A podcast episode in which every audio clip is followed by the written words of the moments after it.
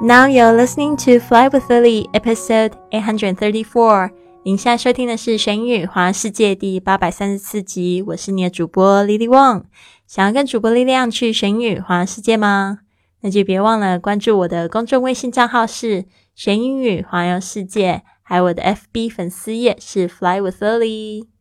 Hello，大家好，我们这个感恩日记三十天挑战已经进行到第七天了。今天的感恩格言是这么说的 ：“Gratitude is an essential part of being present. When you go deeply into the present, gratitude arises spontaneously.” 感恩是活在当下非常重要的一个部分。当你能深深的感受到当下，感恩就油然而生。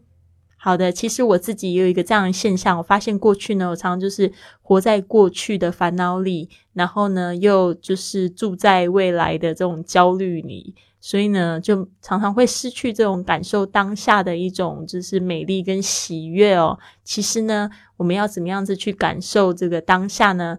常常跟这个大自然相处，就是一个非常好的方式哦。那比如说，像这个十一月开始，我每天都去看这个日出，在海边听着这海浪声，然后看着这个大自然无限的这个这个叫做什么 unconditional love，就是没有条件的爱，就会觉得自己好幸福哦。然后就当下真的很感恩哦。好的，那我们今天第七天的问题是什么呢？第七天，在你生命里，你最感谢谁？为什么呢？Day seven。Who are you most grateful for in your life and why？这边呢，Who are you？就是 Who 这个是谁？谁是你 most grateful for？这个呢是最感恩的。我们这个感恩的这个片语呢，be 动词加上 grateful，加上 for 这个介系词。In your life and why？你不仅是讲这个人出来呢，还要告诉我们为什么。例如。 Examples，我最感谢的人是我的父母，是他们给我生命。I'm most grateful for my parents who gave me life. OK，这个 parents 后面呢接了一个形容词子句，就是说呢，这个是怎么样的父母亲呢？是给我生命的父母亲，好吗？OK，或者你也可以说你的朋友啊，比如说你的闺蜜，好了，闺蜜其实在英文里面就是 best friend。Okay, I'm most grateful for my best friend who was there for me during my most difficult time. I'm most grateful for 我最感谢的是我的朋友，my best friend。OK，最棒的朋友，最好的朋友。然后这边又是一个形容词子句，Who was there for me？当你说在陪伴我的时候，可以用这个 be there for somebody。 非常白话、非常简单的一句话：Who was there for me during my most difficult time？这个呃，during 就是在什么什么的期间，my most difficult time 就是我最困难的时候。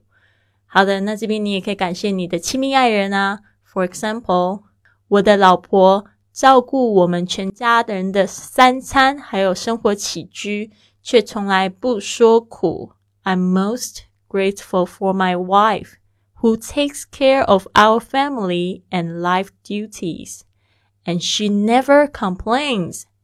OK，这边呢就是说，I'm most grateful for，就是我最感谢 my wife，我的老婆。这边又是一个形容词子句，who takes care of our family，就照顾我们这个家人，and life duties，就是生活起居生活的杂事哦。 And she never complains，不说苦就是不抱怨的意思啦。She never complains。好的，那如果你问我呢，在生命中我最感谢谁？为什么呢？Who are you most grateful for in your life and why？我最感谢的是生我的母亲，她十四年前过世了。我以前不是跟她很亲近，但是呢，她的离世。 却教了我生命里最重要的功课。I'm most grateful for my mother who gave birth to me, but passed away 14 years ago. I was not very close to her. However, her passing taught me the most important lessons in life. 呃，有一句话说的真的很好，就是“子欲养而亲不待”。那这个就是真实发生在我身上。我二十岁的时候，妈妈就过世，而且她是非常突然的，在睡觉的时候心脏病发过世。所以呢，在这件事情发生之后，其实我是非常震惊的，而且我也在思考一个人生的问题：到底是什么才是最重要的事情？我就觉得说，我以前怎么常常跟我妈妈斗嘴，浪费了很多。可以爱他的时间，所以呢，就从这件事情，我真的学到非常多的东西，而且就是从那个时候呢，我开始就是非常的上进，然后，嗯，也就是开始出国旅行，增广见闻，做自己想要做的事情，嗯，所以真的蛮感谢我的妈妈的。好的，那就是也希望你们如果在我们的圆梦圈子里面呢，也别忘了打卡，告诉我们。你最感谢谁呢？跟我们分享一下你的感恩日记吧。好的，那我们现在线上也有一个二十八天的英语挑战，帮助大家呢找到最适合你的英语学习方式哦。不要再说自己学不了英文啦，一定会有一个你最喜欢、最能够坚持下去的这个方式。我们常常说呢，这个学英语呢要这个。